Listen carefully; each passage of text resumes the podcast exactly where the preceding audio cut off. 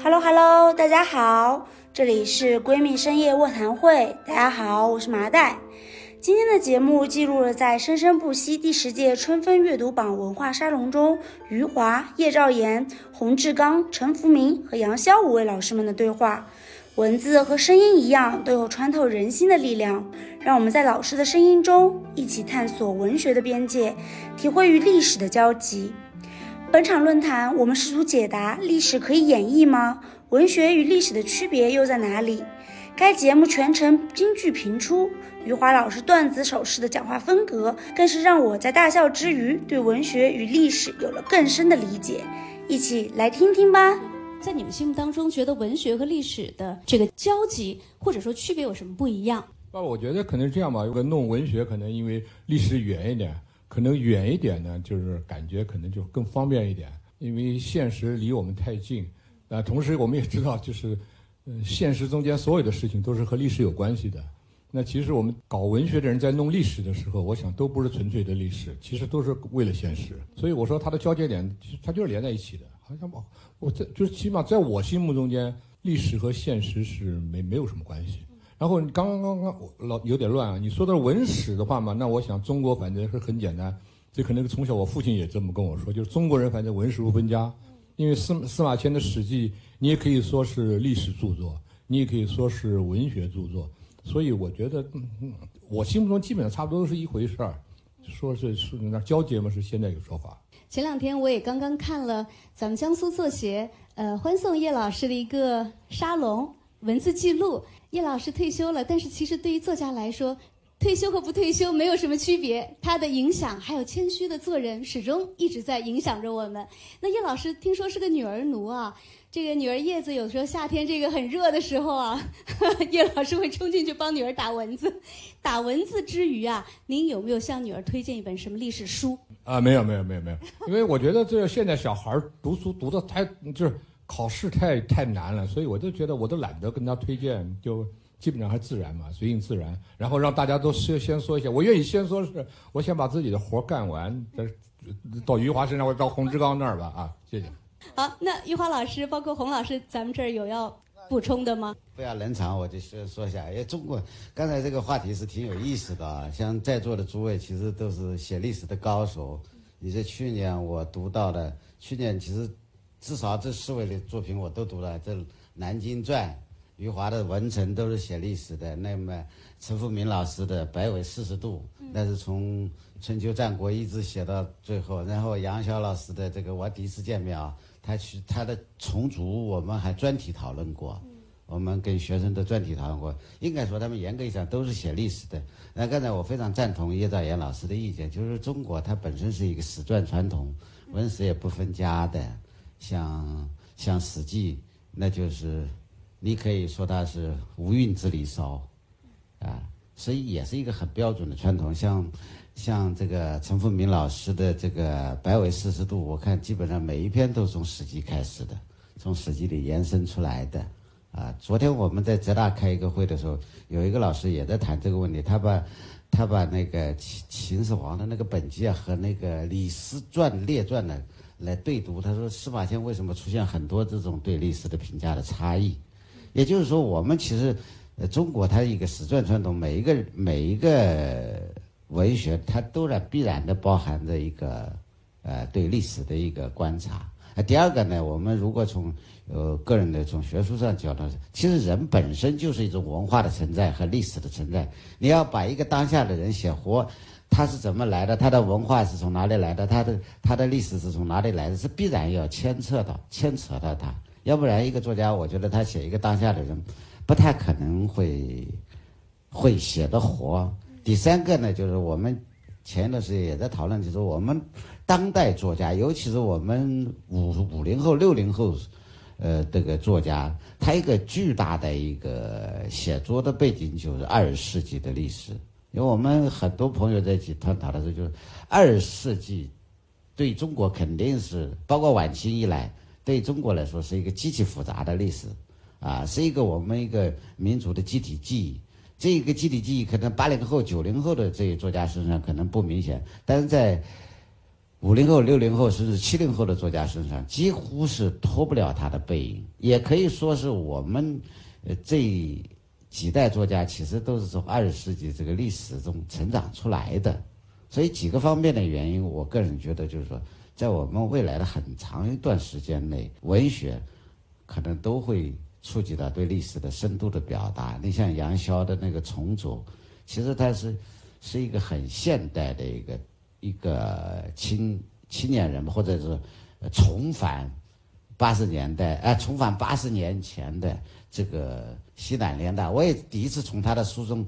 呃，才知道那个长沙的临时大学那么短暂的、那么丰富的、那么精彩的一些东西，而且我也第一次从他那书里才知道整个的重组路线里面的那么复杂。虽然只有三百三百来个人啊，学生很少，大部分其实我才知道，大部分都是从越南什么之类的，从海路啊、公路都走掉了。真正走的它是一个仪式，但是为什么需要这仪式？这个仪式今天啊，我们为什么还望让我们怦然怦然心动？像杨潇沿途看到的各种情情形，跟历史的一个很好的一个比对。你像像福明老师，他对历史的他也不一定都是辨析，但是他会从很多角度啊来从今天来看历史啊。那个那像南南京传，像像这个文成，我就更不必多说。文成的很多我们很多学生在讨论。前两天我们一个新疆生。啊，几乎是不太看文学的人，他还他还跟我说，他说洪老师，我要我学年论文就要写文成，我说你告诉我为什么？啊，他一个一个这么一个新疆的一个小孩，对我们来说是大学的教育是需要呃需要相当特殊的一个关注的一个群体，他也会特别喜欢，啊，那就是他的他他的历史里面透露出来的我们讲的普通人的一些。仁义礼智信等等这些我们需要的那些东西都不能不能缺少啊！我我是这样想的，所以我我有点赞同这个叶老师刚才的话。叶老师刚才话可能说的不是不是很很赤裸裸，我就赤裸裸一点。历史是个筐，现实往里装。好，那说到文成，我们就顺便问一下余华老师好吗？嗯，其实我们写小说的人 对历史书是认为也是小说啊，因为这个。因为这个人是站在一个什么样的立场上的？因为同样一个历史发事件，在历史中发生的这种历史事件，以及那个我们已经过去的那种生活，过去的那种生活的状态，跟一个今天的一个人，像我们福明老师要是去写过去一段历史，他有他自己的立场，有他自己对那个想象。历史学家也一样，他也会把自己的立场放进去。历史学家们肯定跟小说家也一样，他们都不愿意重复前面的。所以那个历史肯定是前面已经写了这样写的，我不能跟他写的一模一样，那就变抄袭了，是吗？啊，所以呢，我就肯定要给他写的不一样。所以一个一个事件，从两个不同的学者来看，一个历史中的一个事件是变成两件事。就我有一个朋友跟我说，他的那个儿子在当他是在美国长大的，然后在那个又在美国上的大学，他在就是那个就川普时期的那个。美国有两大电视台，一个是那个福克斯，一个是 CNN。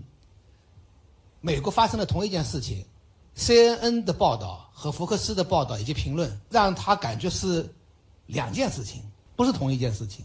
那你像在当代，在面临当下的时候，你在有两个这样的那个媒体来谈论这一个事件的时候，都已经是变成了是两件事了。那么我们在历史中发生的一件事情，可能都已经变成二十件事了。有不同的学者去写的话，肯定又不一样，是吗？但是我觉得关键一点是什么呢？就是历史之所以一直存在，是因为它影响了我们现在以及我们将来的行为。其实我们都是被过去所影响的。我讲两个故事，一个故事是也是那个刚才我说那个朋友跟我说的，他去美国，一九九七年，因为他是大学毕业，然后又读了研究生，知识分子，他要去买一辆车，汽车啊，不是那轿车，不是卡车啊。推销那个人就跟他说：“这个车，一九九七年，说这个车的计算机系统啊，比阿波罗登月还要先进。”他就拿一个，因为阿波罗登月应该是一九六一年开始，但是一九六九年阿姆斯特朗登上了月球，就他说的一句著名的话：“我的一小步，人类的一大步。”就就是他的那句话，呃，那个呃，这是一一个，起码从人类的角度来说，它是一个壮举嘛。你想想好了。一九九七年的的那个已经过去了，成功登月已经那就二十八年过去了，啊，对，差不多二十八年过去了。你这个汽车的计算机系统肯定比它当年要先进，毕竟你时代在前进嘛。如果你你从今天那个角度来看的话，我们洗衣机的计算机系统都比阿阿波罗登月都要先进，是吗？但但是他这个历史事件能决定买下这辆车，确实确实他他也知道这是个瞎扯的事情。哎，但是这他就他说的好，因为这个计算机系统，他是觉得开这个车回家的时候，比阿波罗登月还要先进，哎，这个吸引他。另外一个故事也是一个一个卖车的故事。十多年前，我认识一个开宝马的 4S 店的一个人，他跟我说一个故事。他说有一个农民企业家想来买那个宝马，看到那个宝马那个747很贵，那个时候大概要一百七八十万吧啊，那个时候啊，那个然后呢，他就问他他缺的不是钱。他是要想，你凭什么那么贵？结果那个销售那个人就给他解释，这个系统怎么先进，那个系统怎么先进，他听不懂。就你要是去跟老农民说那种什么计算机系统啊，什么阿波罗登月，他一点兴趣都没有。而且阿波罗登月的时候，我们根本就不知道，就是起码生活在中国人根本不知道。嗯。最后那个人说的一句什么话呢？让那个老农民决定，呃，那个农民起价决定买了呢？说这个，这个就是。前面两个椅子，后面那一排椅子，这那个三个椅子的，用的都是牛身上最好的皮，光这三把椅子就用掉了四头牛的皮。这个老农民听说，哇，四头牛，他小时候可能放过牛，对他来说，四头牛的那个价值观，那就是他觉得这辆车子肯定是值一百八十万。过去历史中所发生的那种事情，它对未来，它对现在以及对将来都会有影响的。而且这种影响它是针对性的，它不是广泛性的，它不是对所有的人都有影响。以同样一个事件，但是这个事件对一个群体或者某一个个别个人，它会有一个影响的。所以历史它它的价值的存在，就是在于真相在哪里其实不重要，最重要的一点是它一直在悄悄地影响我们今天的行为，影响着我们以后的行为。我觉得是这个意义啊。用故事引发共鸣，哈，故事讲得好，车子卖得好。最擅长故事营销的可能是我们的作家们了，他们用来营销，表达自己对历史、对生活、对生活方式的理解。刚才其实也提到了我们陈老师，他的作品《北纬四十度》跨度非常大，里面有土木之变，有汉高祖等等，哈。这些故事您是如何选择的？选择这些故事和您的家庭背景有关吗？因为您母亲是内蒙赤峰人，您父亲是这个辽宁人，哈，您家族的这个跨度也还蛮大的。大家好。前面几位老师都谈的呃谈特别好。如果回答主持人那个从一开始这个问题进来就是呃文学和历史的交集的问题啊，我我也是谈一下想法了。就这个也是一直都是众说纷纭，也是莫衷一是，这其实也是个人选择。比如说有历史学家会认为历史呢它的真实性是不容虚构的，它实际是一种假定，就是它我们作为写作者和读者之间会达成一种假定，这个假定是被认知的，是被认是被默认的。就是你写的是真事儿，但是小说家呢会被认为是虚构。所以在人类的认知这个角度呢，其实很多事情都是一种假定。我觉得首先你承认不承认这假定，我们首先说假定历史上发生过什么事，然后我们假定通过逻辑推导证据的陈列，然后我们认为这个事情是真实发生的。我觉得这个东西呢是我们的基本的世界观。就是比如说我们小时候同学之间，比如讲一个故事，我们都为了使这个故事。让别人特别相信，就是真的，这真真的，我真这是真事儿，啊，我们都就是你如果反思一下，就是你为什么会反复强调说这是真事儿呢？因为那个真实性被假定的真实性是第一原则，它是被确认的，是被默认的。如果离开这个默认，呃，历史就就不存在了，那就全都是小说了。在这个意义上说呢，历史还是是特别重要的，还是我们假定历史是真实发生的，我们是确认这个假定啊。确认这个假定，就像我们刚才我重复一遍，就我们小时候给小朋友讲故事都要反复发誓，这绝对是真的，我我亲眼所见，或者我听谁谁说的，绝对绝对可信。就是我，你之所以这样想，你没有想过，你要反复想，回头想，你为什么要这么强调呢？那是因为就是历史真实的第一优先原则在起作用。但第二个层面就回到余华老师这个说的事，就是说，实际上历史叙事呢，嗯，它在什么情况下它是被人们采信呢？它的有效性，就是比如说他举阿波罗，阿波罗这个东西，它是一个有效叙事，虽然已经过去二十八年了，但是这个有效叙事呢，大于当下宝马的技术，那那那他肯定那这样的话呢，我们就回头一想，就是历史的叙事的有效性，其实是呃很深刻的影响影响着文学。所以余华讲呃老师讲了一个特别精彩的故事，这个本身小故事本身就是一个一篇小说，比如说，但是他征用的，他所采用的是历史叙事有效性的原则。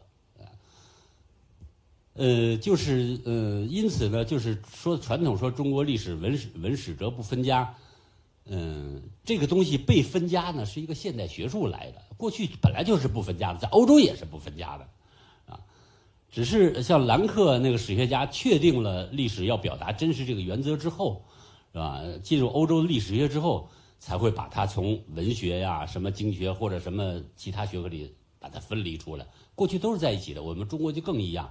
比如说，我们呃大学中文这里中文系人很多，你学学古典文学，你学古典文学是所学的庄子啊、老子啊、什么孔子啊，这些先秦文学，在做先秦历史、在做先秦哲学的人使用的都是同一个材料，啊，同一个材料。所以呢，中国历史这一点就特别呃，就更更为明显。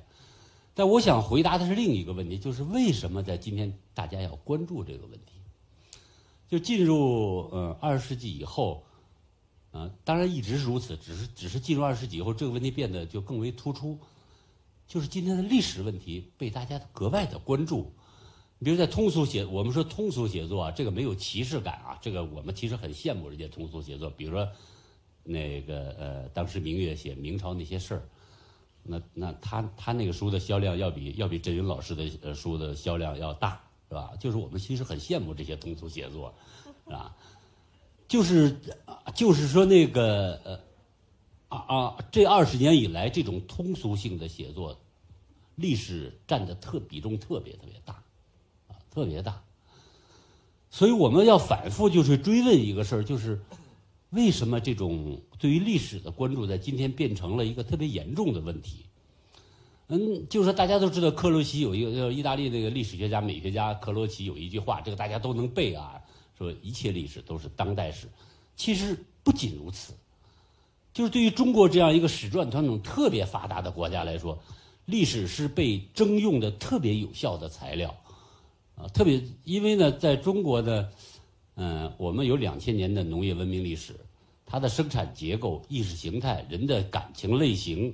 包括对待文学的那美学态度，征用的各种意象、情感，都是从这里来的。我们离开这个活不了，啊，我们离开这个活不了。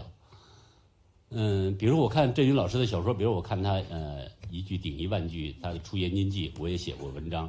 我是拍案叫绝的，就是里边那个像像像老鲁啊、老杨啊，和老马交朋友是吧？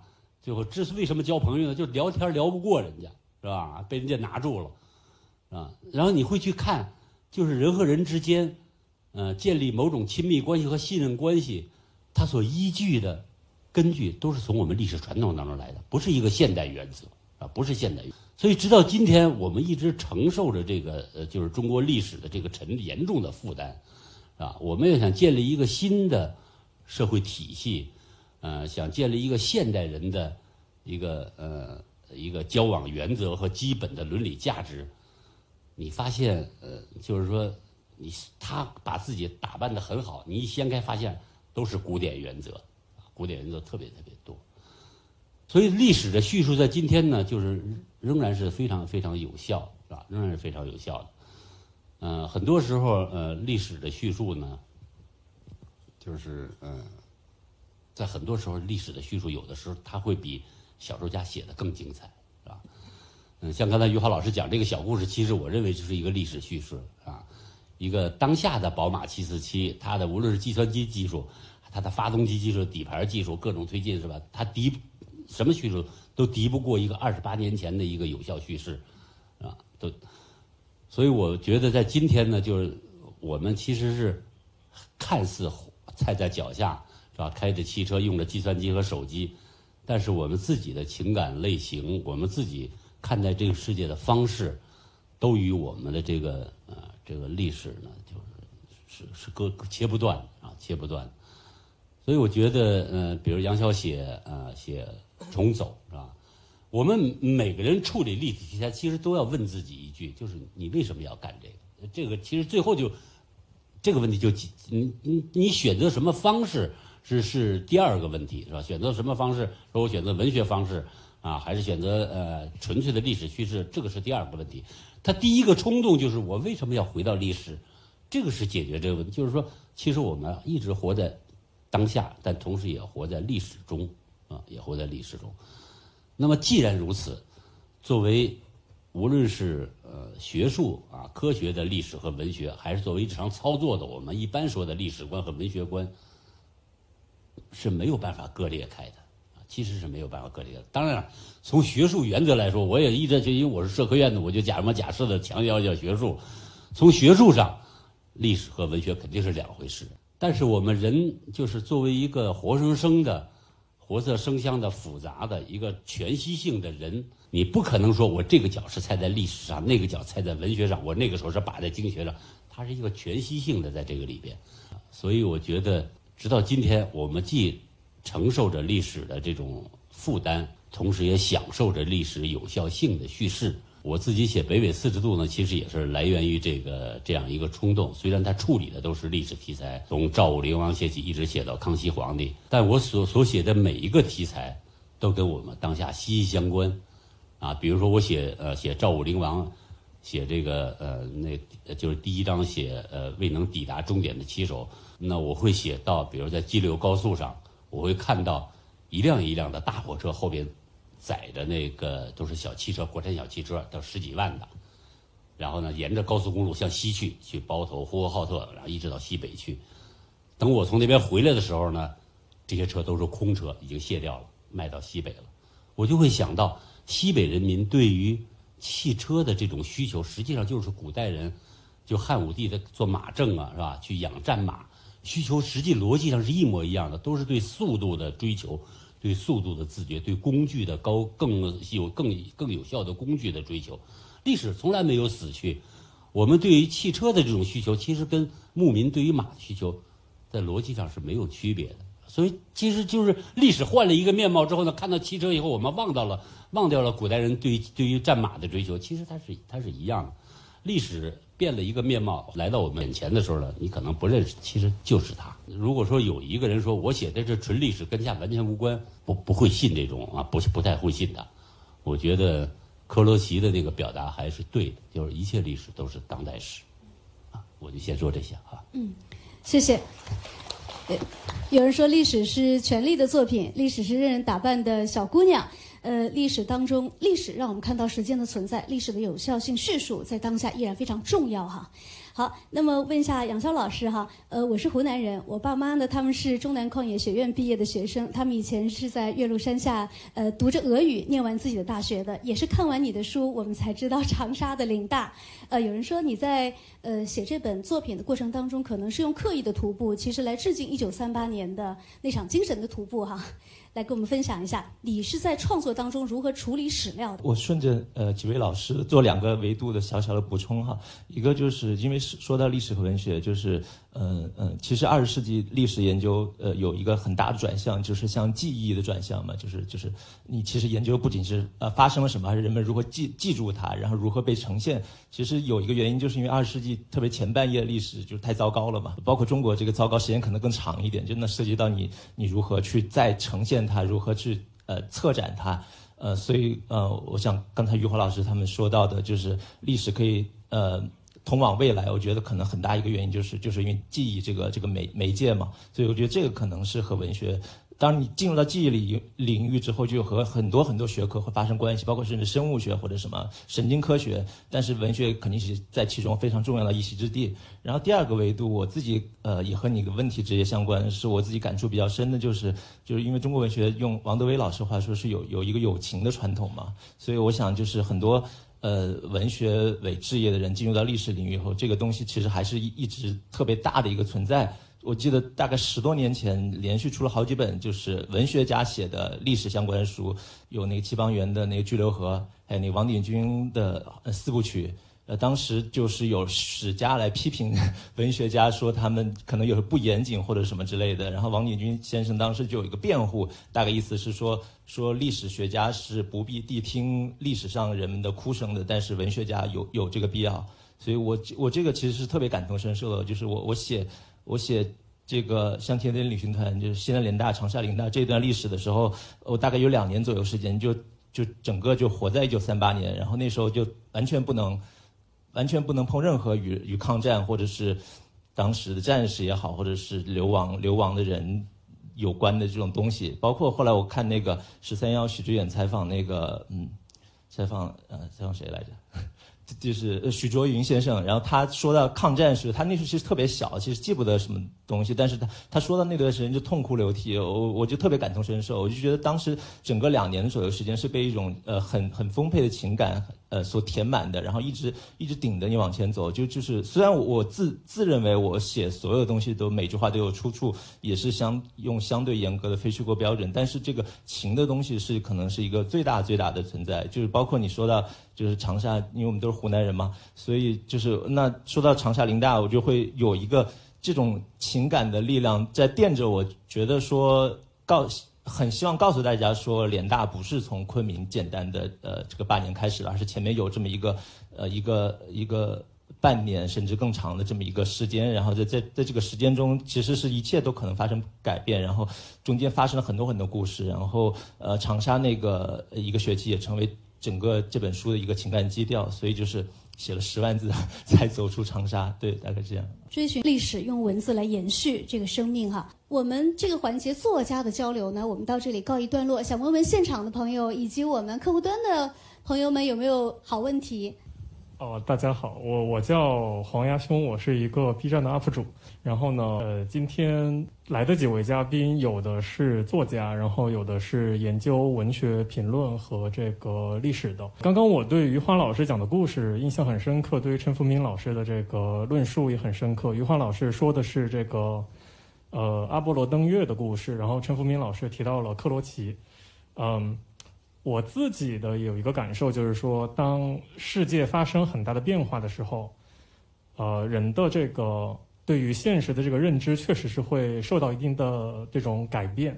然后，我觉得现在我们其实很多人有一种见证历史的感觉。就是因为新冠疫情的原因，我记得就是在二零年的时候，美国的前国务卿基辛格在《华尔街日报》上发了一个文章，说的是新冠疫情会永远的改变世界的秩序。就我自己的一个感受是，我觉得新冠疫情确实会让我们体会到一种认知世界的方式。我的问题是，对于在座的作家老师，我想问的是，您会怎样认为新冠疫情改变我们的叙事，就是文学里的叙事？对于研究历史。和理论的老师，我的问题是，您认为就我们现在见见证的这个历史事件会怎样改变我们对于过去历史的认知？我这一回答好像又觉得不靠谱，因为我觉得你说改变历史是可以，但是我觉得其实也没那么容易，因为这个新冠可能因为我们身在其中吧。我，但是我想我们大家也有这种感觉，我觉得可能差不多也就该过去了。我想，在我们所经历的历史中间，超过新冠这件事情事情，其实这个可能比它会更多。就是，就为什么我我们对还要搞文学？我也觉得有文学，就每个人可能都有自己文学的兴奋点，因为他觉得在他写的一些东西中，可能在某种意义上，很多东西其实不低于新冠的。呃，我们其实我们也知道，我们心里都明白啊，有很多其实超过了。我恰恰觉得新冠这么热闹，也许他已经差不多了。黄老师，我就顺便再补充一下，我觉得这个话题挺有意思。那个，我就想，呃，跟这位朋友分享一下。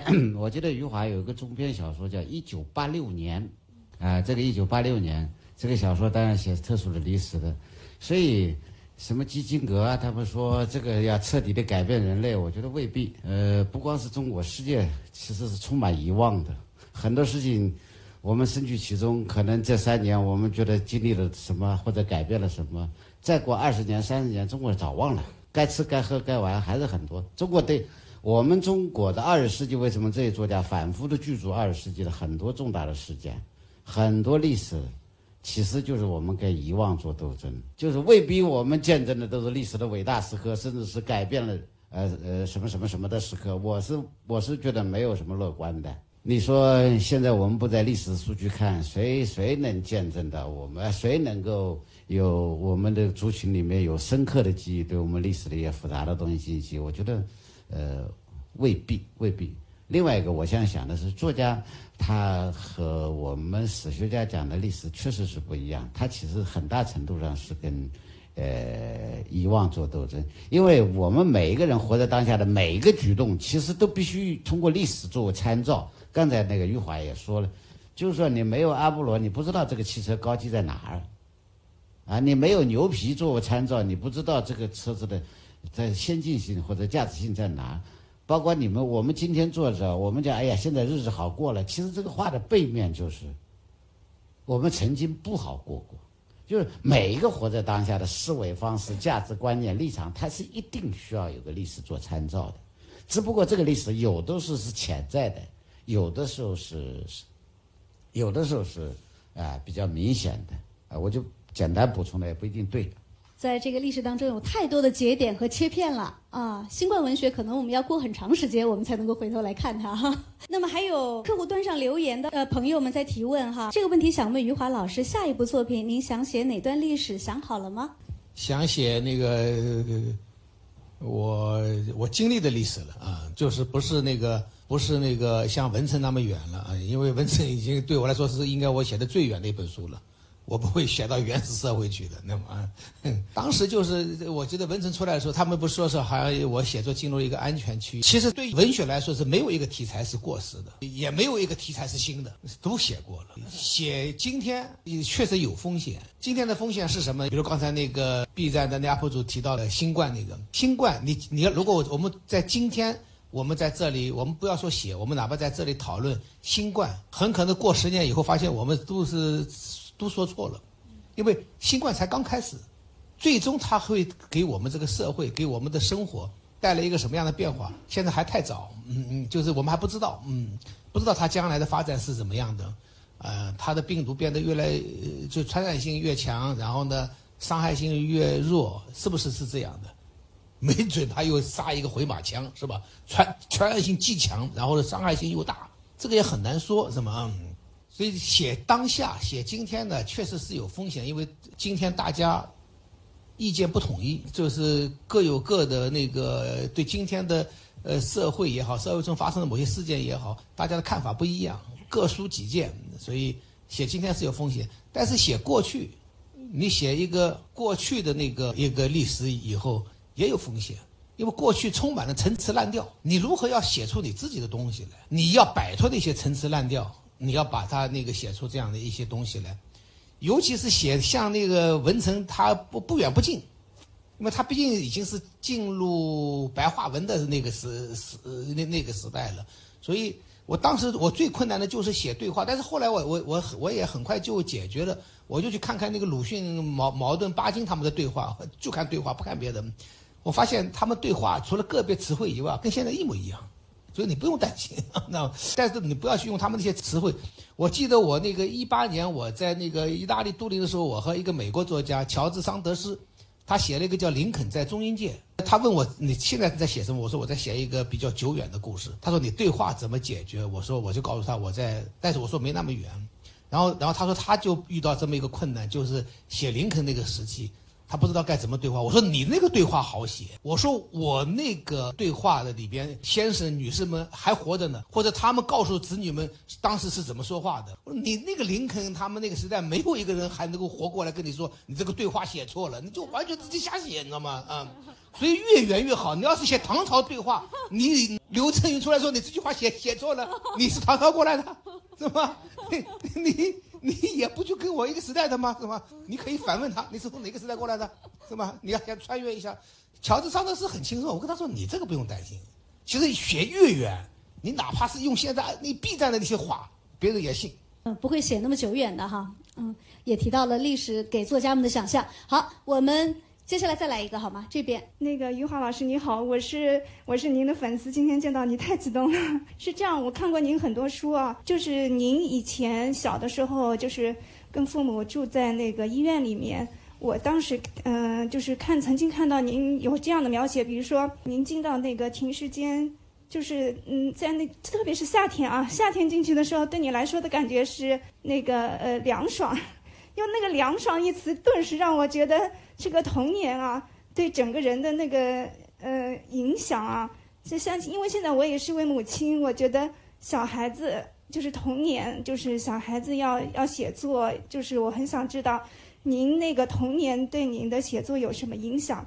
因为我知道您呃音乐 音乐是影响了您啊，还您又是一个球迷，呃体育可能对您有影响，但是我觉得童年对一个人的一生。对一个人的历史来说，应该是从童年开始的，所以我很想知道您或者是还有其他作家童年对您一生的影响，啊，不能说一生哈，就是对您现在影响有多大？我觉得你说的对，就是一生的影响啊。什么样的童年就是形成了自己什么样的？因为我觉得一个人他对那个世界的认识，他的世界观，就是在童年的时候有点像复印机一样，哧，给你印好了，就是随这样。然后他当然，他当然慢慢的，他开始呃，成长长大以后，他从事不同不一样的工作，有有失败，有成功，或者这样那样的，他只是在那张图纸上做一些局部的修改，是吧？那个呃，有的人可能改的改的多一点，有的人可能改的那个那个少一点，是吧？你要改的多的，像那个像奥巴马肯定改的比我多，是吗？啊，所以我就是有的有有有的人，但是都会修改，只不过是修改的多少而已。但是问题是这个这个呃，你对世世界的最初的印象的这张图纸的基本，你是不可能去改的，而它会永一直会影响你，而你的一所有的修改也是受这个基础所影影响的。所以童年就是决定了一个人的一生啊。我觉得你说的对，还以为不坐班可能对于余华老师影响更大，让他从牙医成为了作家。那么在我们这个环节结束的时候，每位老师向呃客户端前以及现场的朋友再推荐一本你们心目当中觉得值得看的书，可以吗？作为我们这个环节的收尾，来洪老师。那我还是推荐文成吧。好，让我们都来看余华老师的作品。叶老师，呃，不是，我不能跟着说，那就我随便讲一本，就是我曾经上一次也推过，跟这之后讲，有一本叫《秋园》。是一个很就对啊啊啊啊！我就推荐这本书，因为我觉得这本书最大的好处就是看了，因为你们看了文成以后，你们觉得你们可能不能当作家，呃，不能像余华那样。你们看了秋园以后，就觉得我也可以。谢谢。好，我推荐一本就是《南京传》啊，你们看完以后就不用去南京了。看叶老师，全知道了。笔下的去了去了以后也白去啊。好。嗯，我推荐那个托尼·舒特的《战后欧洲史》吧，然后呃，最好看那个港呃台版还是港版的，因为内地版翻译不太好。好啦，今天的节目就到这里就要结束了，快来节目下方的评论区与我们留言互动吧！当然也别忘了在网易云音乐搜索“深图 Radio” 订阅我们，也可以在小宇宙、QQ 音乐、喜马拉雅、汽水儿等 APP 搜索“闺蜜深夜卧谈会”订阅同步收听更多青年亚文化和闺蜜深夜卧谈会一起观察。我们下期再见。拜拜。